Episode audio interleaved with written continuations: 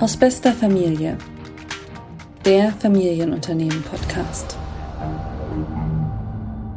Aus bester Familie. Heute mit Christian Eichenberger. Hallo. Hallo. Christian Eichenberger ist CEO, geschäftsführender Gesellschafter der Party Rent Group AG. We Create Atmosphere habe ich hier gerade schon gelesen an den Wänden, so heißt der Slogan der Company. Einem Unternehmen mit rund 1000 Mitarbeitern an 24 Standorten im In- und Ausland, 100 Millionen Euro Umsatz und das in Corona-Covid-Zeiten, werden wir bestimmt drüber reden. Atmosphäre, in der wir uns hier treffen. In Obermörlen sind wir, das ist im Wetteraukreis in Mittelhessen und äh, ich fühle mich wie in einem Designmuseum. Ist das so intendiert?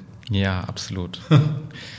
Genau, also wer den Weg auf der Autobahn von Norden auf der A5 Richtung Frankfurt aufbricht, fährt an einem unserer Gebäude vorbei, dieses schwarze auf der rechten Seite vor der Raststätte Wetterau. Da sitzen wir jetzt. Wie, wir haben es schon angesprochen, hungrig sind die Menschen nach zwei plus Jahren Covid, Corona auf Live, auf Veranstaltungen, auf Feste, Konferenzen, Kongresse, Konzerte und so weiter sehr hungrig, weil einerseits man auch, glaube ich, in Corona verstanden hat, wie wichtig dieses Live-Momentum eben ist.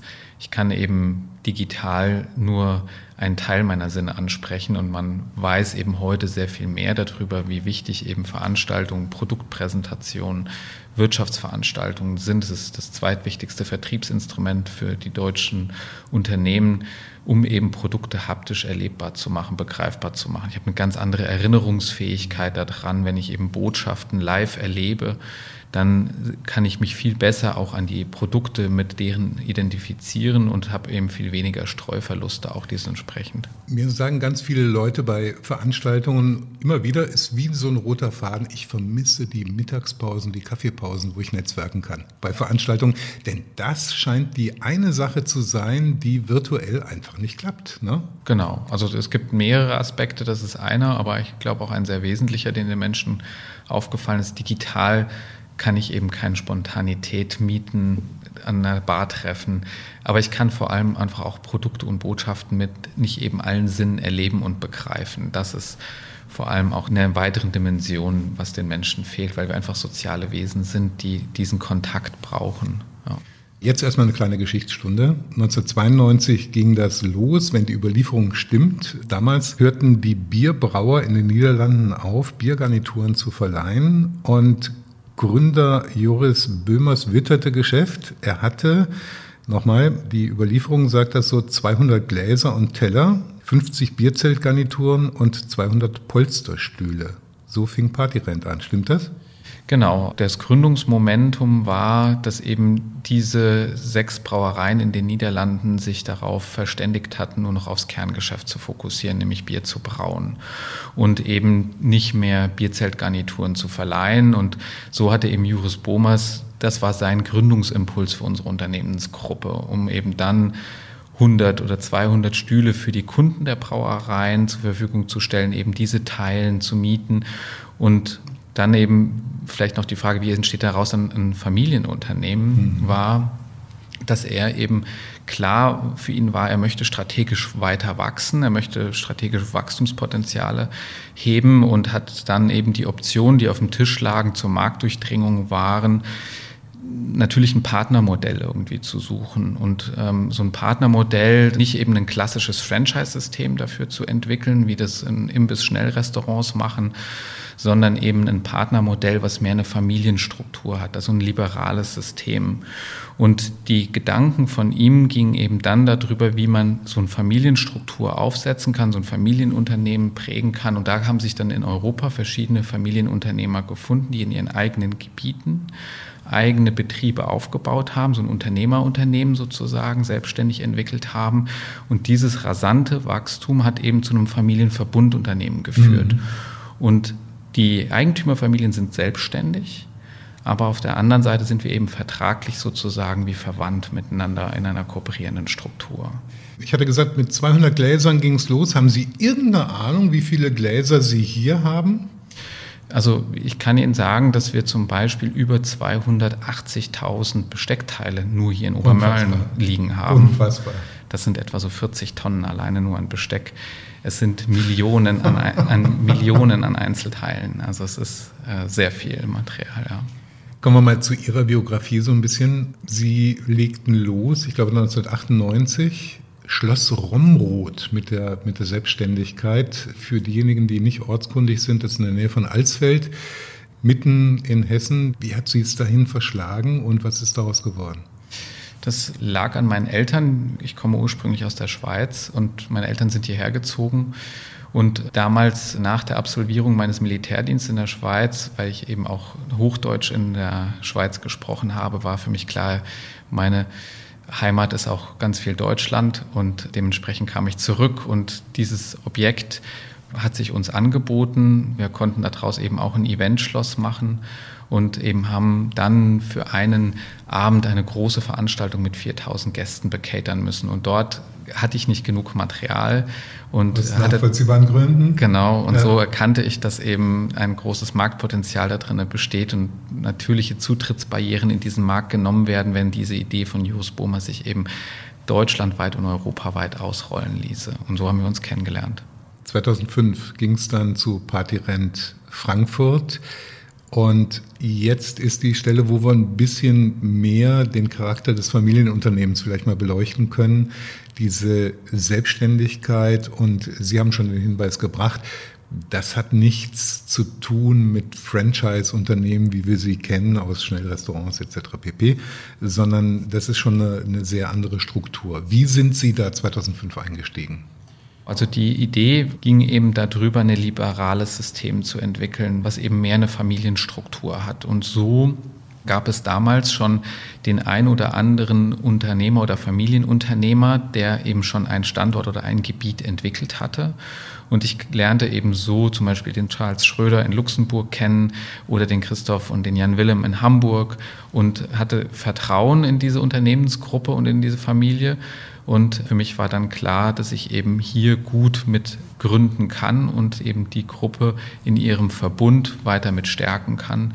Und so wuchs eben daraus eben dieses Familienverbundunternehmen, was heute 14 Eigentümerfamilien eben hat, wo eben jeder selbstständig ist in seinem Gebiet. 2012 ging das dann los mit der Party Rent Group als AG und Sie sind CEO geworden. Wie kam es dazu? Ja, vielleicht gehe ich noch einen Schritt davor zurück, ist, was als erstes nochmal sehr maßgeblich wurde, war, dass wir eine starke Designoffensive gestartet hatten, nämlich, dass wir Produkte von sehr namhaften Herstellern, wie zum Beispiel von Vitra, von Chor, von Walter Knoll, die überhaupt erstmal verleih- oder vermietfähig gemacht haben. Und dass eben so ein Produkt erstmal zirkular nutzbar wird, haben wir sehr stark verändert, indem dass wir eben die Oberflächlichkeiten verändert haben. Wir haben es zerlegbar gemacht. Wir haben Lacke da drauf genommen, die eben sehr kratzfest sind, eben Bezüge, die ich modular wechseln kann. Ein ganzes Baukastensystem da drumherum entwickelt. Und diese Designoffensive, die wir dort gestartet haben, hat eben dazu geführt, dass immer mehr diese Designprodukte temporär nutzen konnten. Und man kann sozusagen sagen, dass wir sowieso ein Vorkämpfer für diese Zirkularwirtschaft oder Kreislaufwirtschaft geworden sind, was ja jetzt ein Jahrzehnt später der Nachhaltigkeitsweg oder ein sehr maßgeblicher Nachhaltigkeitsweg der deutschen Wirtschaft ist. Und so haben wir bis 2015 etwa so 1000 Designklassiker-Produkte eben verleihfähig gemacht, in großer Menge verfügbar gemacht. Und man kann schon sagen, dass wir damit in Innovations- Mitermöglicher oder Treiber für unsere Branche gewesen sind. Es gab eben die Herausforderung, wie wir für national operierende Kunden, die eben diese Ideen und Bedarf und Bedürfnisse eben haben, wie wir die gut betreuen können. Und dafür war es eben notwendig, einen Ansprechpartner zu gründen. Und somit haben wir alle zusammen diese Partyren Group dann gegründet und eben dort dann sich dafür entschieden, mich als deren Vorstand zu wählen. Faszinierend, dass Sie sozusagen die Welle antizipiert haben, was Nachhaltigkeit angeht. Und äh, die Group macht da ja auch weiter. Da werden wir nachher noch ein bisschen drüber sprechen. Aber ich finde, das ist ein ganz guter Punkt, weil wir jetzt schon sehr viel sowohl biografisch wie was die Gruppe angeht gehört haben, so einen kleinen Break zu machen und einmal zu sagen, in unserer Rubrik Erfolg in einem Satz. Erfolg in einem Satz. Ja, Erfolg in einem Satz, das kann ich nicht. Ich kann am Schluss, kann ich Ihnen das sagen in drei Worten. Ich muss nur ein bisschen, ich muss nur ein bisschen dafür ausholen. Ist äh, Erfolg als aus, aus einer unternehmerischen Dimension ist Wachstum, ist Arbeitsplätze zu schaffen und es Ertragskraft zu sichern. Aber Erfolg ist auch weiter, dass wenn ein Familienunternehmen wie wir erkennt, dass sein primärer Geschäftszweck eben dazu dient und das schon seit Jahrzehnten dazu dient, eben Ressourcen zu schonen, dann erhöht sich diese Messlatte um ein Vielfaches plötzlich. Und so ist es eben, dass unser Unternehmen deutlich Impact liefert, wie man heutzutage neu sagt, und wir auch viele soziale und nachhaltige Vorteile liefern. Und was eben für uns da ein ganz wichtiger Anspruch ist, ist, ist ein, ein, so eine Gedanken- oder so eine Epochenwandel hinzubekommen, dass eben man bereit ist, Gegenstände, die ich nur vorübergehend nutze, diese eben temporär zu nutzen und mit anderen davor und danach zu teilen. Und wenn wir das schaffen, dann entsteht sowas wie so eine Nachhaltigkeitsrevolution. Und diese Revolution, das sagen auch Studien, die ist so maßgeblich für den Umweltschutz, dass das so bedeutend ist wie die Einführung des PET-Systems und des Batterierecycling-Systems zusammen.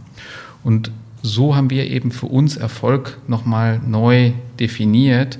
Und das Ziel ist eben, dass wir eben eines Tages mit es schaffen könnten, Produkte, die eben temporär genutzt werden, zu teilen und zu scheren und dass wir dafür ein Ermöglicher sind. Und das kurz gesagt ist das eben Every Item Shared.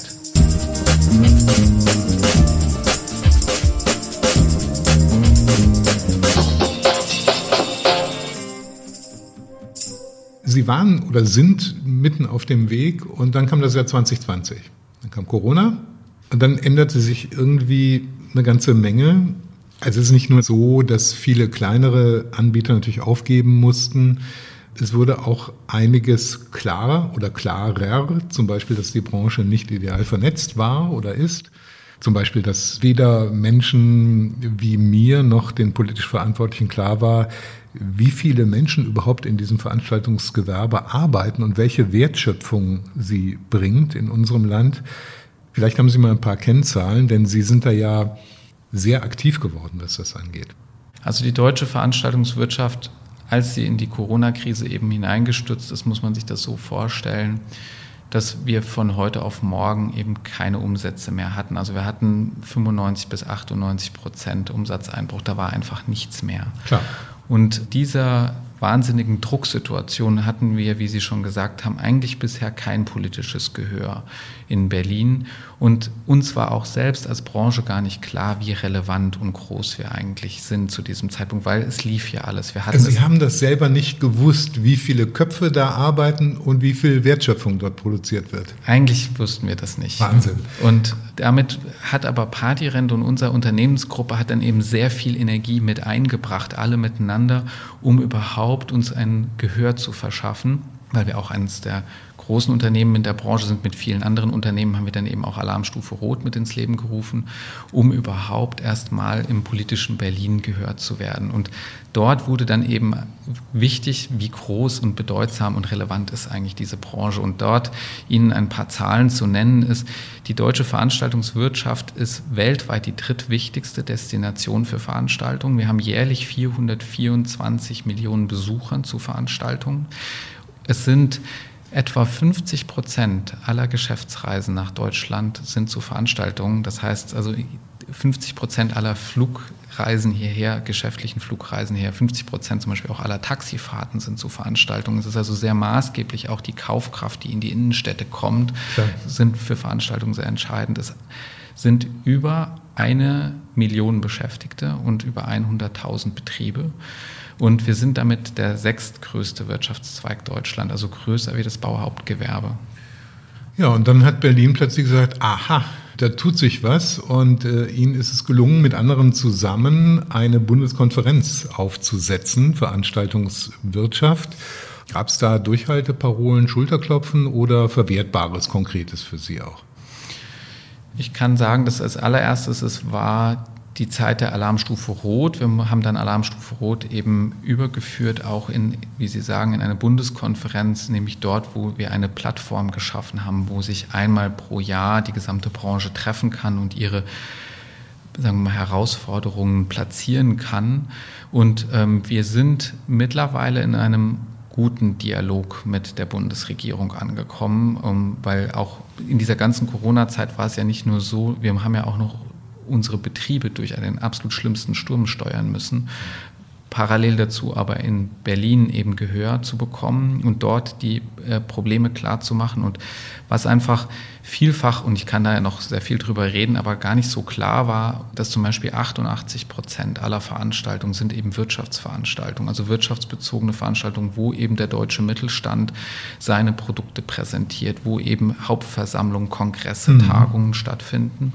Die engen Verwandten der Familienunternehmen. Ganz genau, ganz genau. Und ein anderer Teil, und das war eben auch so, dass ein Teil der Wirtschaftshilfen eben für die Kulturveranstaltungen aufgestellt wurde. Die machen aber sechs Prozent aller Veranstaltungen aus. Sie haben eine große Strahlkraft. Die deutsche Hochkultur ist natürlich sehr bedeutsam, aber es ist halt nicht so entscheidend für die Beschäftigtenzahlen. Und wenn man dann noch schaut, natürlich der Sport ist auch wichtig, aber der macht ein Prozent aller Veranstaltungen aus. Also so mussten wir auch selber erstmal deutlich machen, dass diese Hilfsprogramme, die dann eben so limitiert waren, so begrenzt waren, auch wir haben nur zehn Prozent unserer Kosten am Anfang überhaupt gedeckt bekommen. Und diese Verluste, die schlummern noch in den Bilanzen der Unternehmen. Ähm, die müssen jetzt natürlich erst aufgeholt werden, aufgearbeitet werden und, und, und. Allerdings haben wir und nicht alle leider. Es gibt auch einige Betriebe, die das natürlich nicht überlebt haben, tragischerweise. Aber es haben doch viele Betriebe es überleben können und die Arbeitsplätze halten können auch. Und das ist nur gelungen, weil man uns natürlich auch irgendwann zugehört hat. Herr Eichenberger, wir haben eine zweite Rubrik in diesem Podcast aus bester Familie und die stammt von Verleger und Autor Florian Langenscheid, der auch Herausgeber der deutschen Standards ist. Und er hat diese Fragen für diese Reihe vorbereitet. Aus bester Familie. Langenscheid fragt. Warum gibt es Ihr Unternehmen? Was ist sein Purpose? Ja, Sie hatten es ja schon zu Eingangs so schön gesagt, ist eben dieses Recreate Atmosphäre, dieses Erschaffen von Atmosphäre. Das ist das, was unsere Leidenschaft ist. Wir haben schon ein bisschen über diesen Beitrag gesprochen, den wir leisten, ähm, eben über das Thema der Sharing Economy oder eben Produkte zirkular nutzbar zu machen und die Kreislaufwirtschaft, dass wir da einen sehr äh, substanziellen Beitrag zu leisten. Aber das, was unsere wirkliche Leidenschaft ist, das, was uns wirklich auch sehr stark zusätzlich antreibt, ist eben dieses Recreate-Atmosphäre, dieses Erschaffen. Und wir kommen ja in Räume, wo erstmal nichts ist. Und dann eben für zum Beispiel auch sehr namhafte Veranstaltungen wie das G7-Gipfel in Elmau oder eine Weltklimakonferenz oder World Economic Forum oder auch eine Zwei-Mann-Hochzeit an einem Schweizer Alpensee oder ganz viele Veranstaltungen, eben dort immer wieder diese schönen Atmosphären zu schaffen, wo Menschen sich begegnen können und Menschen eben sich wohlfühlen, eine hohe Verweildauer haben, wo eben diese Botschaften und diese Produkte dieser Weltspitzenunternehmen oder dieser Weltspitzenkultur eben transportiert werden können und dass eben Menschen auf diesen Veranstaltungen inspiriert werden. Das ist das, was unsere Leidenschaft dann ausmacht.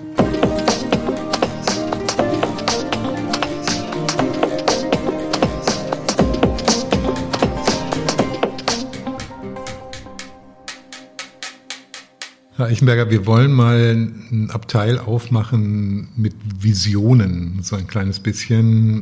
Wir wissen, Corona, so schlimm es war und ist, geht vorüber irgendwann, wird endemisch, verschwindet auf andere Art und Weise. Der Klimawandel bleibt, geopolitische Veränderungen sehen so aus, als wären sie nicht in Stein gemeißelt, aber hätten eine längere Verweildauer. Und auch die digitale Transformation bleibt. Schauen wir uns zunächst mal die Nachhaltigkeit an. Da haben Sie ja schon einiges zum Unternehmen gesagt, dass Sie da auch Vorreiter waren. Und das wird sicher den einen oder anderen Hörer, die eine oder andere Hörerin verblüffen, dass Sie das so früh angepackt haben schon. Aber Sie machen da auch weiter. Sie haben neue Eigenmarken gegründet. Fair Rent, Office Rent. Erklären Sie. Also diese Diversifikationsstrategie, die damit verbunden ist, war natürlich auch nochmal in Corona haben wir die nochmal intensiviert. Und das heißt, dass eben Fair Rent und Office Rent erschließen wir weitere Marktsegmente, die eben nicht ganz so krisenanfällig sind, die auch langläufiger sind und eben Messen und Büros eben eine andere Ausstattungs- Thematik auch noch zusätzlich haben. Und es gibt auch weitere Wirtschaftsfelder, die darauf warten, dafür Verleihlösungen zu bekommen. Mhm. Aber eben im Bürobereich brauche ich das, um temporäre Arbeitsplätze auszustatten, aber auch um Lounges auszustatten oder um eben auch das Homeoffice auszustatten. Aber auf dem Fairrent-Bereich ist es zum Beispiel für die Messewelten eben dort Möbel oder auch Bodenbelege oder auch Wandsysteme, die auch wieder temporär eben zirkular nutzbar sind. Man kann sagen, unsere langfristige Vision und Aufgabe ist daher eben so ein Ermöglicher zu sein und für eine zirkulare oder temporäre Nutzung von Produkten und damit zugespitzt gesagt, das Teilen von Atmosphäre und Werten zu ermöglichen. Das ist ja eigentlich Wahnsinn, was wir hier machen. Zum Teil ist, wir schürfen mit den größten Energierohstoffe aus dem Boden und nachher tun wir sie auf die Mülldeponie. Oder jährlich werden übrigens über 100 Millionen Möbelteile weggeworfen in Deutschland, wovon 50 Millionen sofort verbrannt werden, weil sie auf dem Sperrmüll landen. Und der Hauptgrund sind drei Gründe. Ist einmal, weil Form, Farbe und Gestalt nicht mehr passt oder kaputt ist. Und das können wir sehr viel besser heilen, diese Herausforderungen. Ich möchte noch ein Wort zur digitalen Transformation hören. Also wir haben uns ja in diesen Corona-Jahren an digitale, virtuelle Veranstaltungen gewöhnt.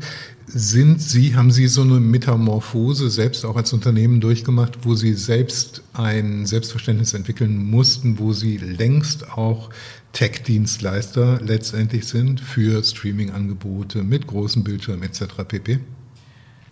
Nein. Also erstmal ist unsere Branche eh schon sehr digital gewesen. Das ist gar nicht so wahnsinnig neu. Man muss wissen, dass ganz viel Inhalt für Social Media wird produziert, weil es Veranstaltungen gibt. Also Social Media braucht Absolut, Veranstaltungen. Klar. Sonst wird der Content einfach nicht generiert. Und ähm, dementsprechend gibt es schon eigentlich eine lange Tradition, den Inhalt von Veranstaltungen zu streamen, zu teilen und den eben einem breiteren Publikum zugänglich zu machen. Und für unser Unternehmen ist es eben so, wir stellen die Möbel dafür und die Interiors dafür zur Verfügung, dass dann eben gute Bilder generiert das gut werden. Aussieht. Ganz ja, genau. Klar. Und dass sich eben auch dann ein gutes Gespräch oder eben eine gute Begegnung ermöglicht wird, wo eben dann auch Möbel so konstruiert sind, dass sie eben nicht die Kommunikation stören, sondern eben fördern. Und das ist eben Haptik. Und die, das kann ich digital nicht abbilden. Mhm. Ähm, trotzdem in unserem Unternehmen selber haben wir natürlich auch sehr viel mehr über Videokonferenzen gelernt, natürlich. Und wir haben auch mehr über digitales, kollaboratives Arbeiten gelernt und uns da auch unsere Lernkurven hochgeklettert. Gleichzeitig ist es aber auch so, dass wir schon seit zehn Jahren was ich vorhin auch gesagt habe, ist ein großer Anspruch dabei, Produkte eben zirkular nutzbar zu machen. Das dahinter braucht man auch eine bestimmte technologische Fähigkeit, nämlich wenn dieses Produkt immer wieder von einem Einsatz in den nächsten Einsatz wandert, muss ich immer eine eindeutige Identifizierbarkeit dieses Produktes gewährleisten. Und so haben wir seit zehn Jahren sehr viel Energie dort hineingesteckt, eindeutige Tracking-Systeme für, also eindeutige Identifizierungssysteme für Produkte zu entwickeln. Und äh, da sind wir, glaube ich, sehr weit auch schon, wie gut das funktioniert. Ja, sonst ist nämlich so ein großer zirkularer Nutzungsgedanke gar nicht umsetzbar, weil es einfach viel zu komplex ist in seiner logistischen Anforderungen. Vielleicht noch so ein Satz zu diesem Thema logistische Anforderungen ist, was wir eben geschafft haben, ist, dass wir durch das Wachsen auch ähm, im europäischen Ausland unsere 24 Standorte, die Sie vorhin auch gesagt haben, zum Beispiel durch unsere internen guten Logistiksysteme, sowas wie so ein Resource Pooling, was wir gegenüber den Kunden ja auch sagen, auch intern leben. Also wir leben diesen Kreislaufwirtschaftsgedanken auch intern, indem dass wir uns untereinander immer gegenseitig diese Produkte eben auch zur Verfügung stellen, um eben so nicht unrentable oder unnötige Spitzen zu produzieren. Und dadurch haben wir diese 24 Standorte in Europa immer besser miteinander vernetzt in den letzten Jahren. Und ähm, was es eben unser System oder unser ausgefeiltes System da besonders leistungsfähig macht und was auch ganz, was wir ganz besonders gut können, sind eben auch sehr sagen wir mal, fragile und komplexe Produkte zu teilen und diese eben auch für den temporären zirkularen Nutzen zu veredeln. Und natürlich sparen ähm, unsere Kunden dadurch Anlagevermögen, aber auf der anderen Seite gesellschaftlich gesehen ist es so, dass dadurch eben Ressourcen geschont werden. Zum Schluss, haben Sie eigentlich noch einen Traum? Also Sie haben die große Reise ja hinlänglich beschrieben, inklusive World Economic Forum, G7 und so weiter und so weiter einen beruflichen Traum, was Sie gerne mal machen wollen würden, was Sie noch nicht gemacht haben? Einen beruflichen Traum ich würde sagen, etwas, was mich schon sehr stark antreibt, ist, wenn Mitarbeiter mir immer wieder Bilder am Abend schicken von eben schönen Veranstaltungen. Wenn ich das dann auf dem Handy sehe, wie wir es wieder geschafft haben, eben so eine besonders schöne Atmosphäre zu erschaffen, dann ist das schon etwas, was mich sehr, sehr bewegt und ähm, woran ich auch immer große Freude habe. Und ähm, wenn wir das eben schaffen, noch viel weiter, einem viel größeren Radius, nämlich allen Menschen zugänglich zu machen, weil wenn ich es eben teile und temporär nutzbar mache, wird es auch bezahlbarer, es wird besser nutzbarer.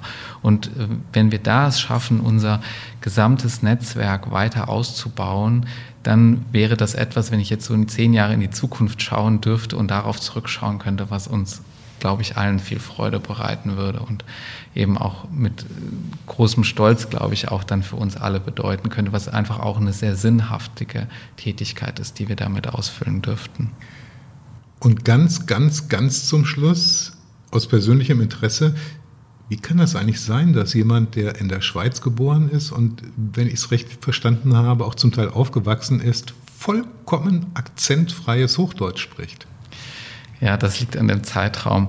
Aber ich habe schon ein bisschen Schweizerdeutsch, wenn ich will. Aber also es ist, äh, es ist noch da, aber man hört hart den deutschen Akzent durch. Christian Eichenberger, CEO, Geschäftsführer, Gesellschafter der Party Rent Group AG. Vielen herzlichen Dank, das hat Spaß gemacht. Ja, auch vielen herzlichen Dank. Das war Aus bester Familie, der Familienunternehmen-Podcast. Eine Produktion von Studio ZX. Sie wollen noch mehr spannende Podcast-Folgen hören? Dann besuchen Sie uns doch auf deutschestandards.de.